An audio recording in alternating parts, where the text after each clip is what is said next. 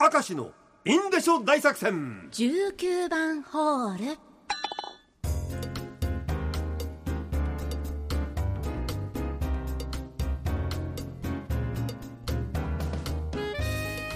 19番ホール。ティーバッグ特集。しちゃうんですね。ラジオネーム七萌えアラフィフのおっさんな私。20年余りティーバッグしか履いていません。おおっさんですよ。頑張ってますよ。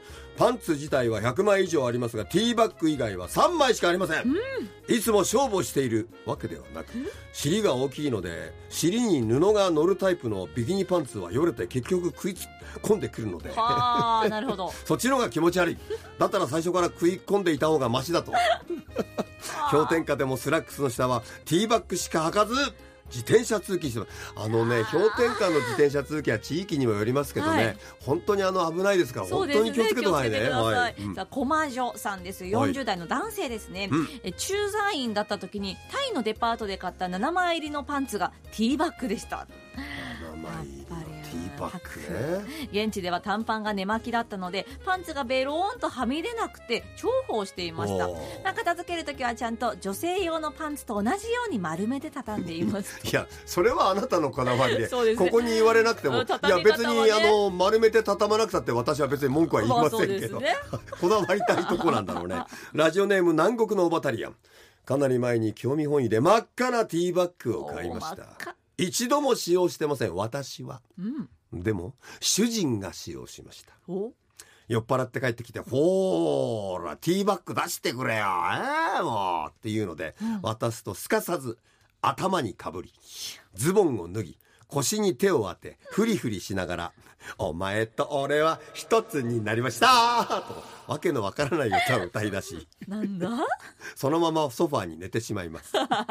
呆れてしまいましたがしっかりと動画に収めてありますあんたね翌日こうだったんだよと見せると、いやこれはこれは俺ではない。俺ではない。これ夢じゃん。俺ではない。夢でござる 柳生一族の陰謀じゃないんだけど。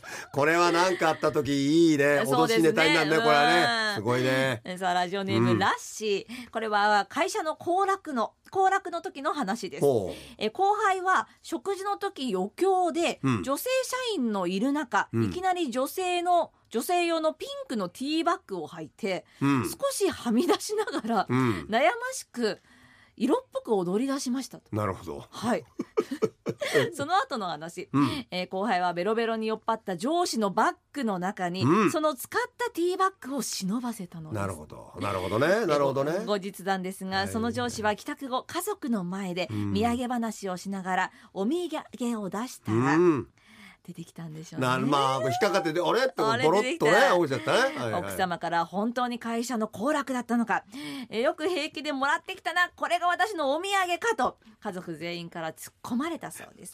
誤解が解けたかどうかは不明です。いやいやもう仮にね誤解するようなことを本当にやったんだとしたら、はそんな下着絶対持ってきませんってそうですそんなね。そのもう最新の注意を払って証拠隠滅に走りますから。男ってやつは。そりゃそうでしょあんた。それはラジオネーム三代目加瀬大衆。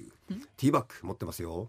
股間の部分が象の鼻みたくなったやつを持ってます。へえ。夜のぶつかり稽古の時には使ったことがありませんという後ろがティーバッグなんだけど前はパオーンってする どこで売ってんだよ見たそういう。ことないよ。どこで売ってアフリカ象が好きみたいなやつですね。はい。いい。ですよラジオネームむっくん30代のだ、おと男性の方ですね、えー僕はティーバッグは持っていませんが、うん。2日に1回くらいトランクスをティーバッグみたいに履いてパン1でお嫁さんに奥さんに「俺のティーバッグ知らない?」と聞いて嫁に怒られます。2日に 仲のいい1回、仲のいい夫婦ですね それはね。子供は「パパ何してるの?」と冷たい目線。でも何かふざけたいんです。どうしようもないですね。るほどいやいやあのボクサーパンツをね、はい。あのグリグリっとこう割れ目にこう引っ張まあってティーバッグにするのは分かりますけどますね。トランクスでしょ？なかなトラかねンクスをこうやるのはなかなか布の量が大変ですよだから布の片片手もこう後ろ手に回してグッとこう引っ張り上げたままティーバッグとかやってんやそうでしょうねきっとそりゃ奥さんも子供も引くわそれは。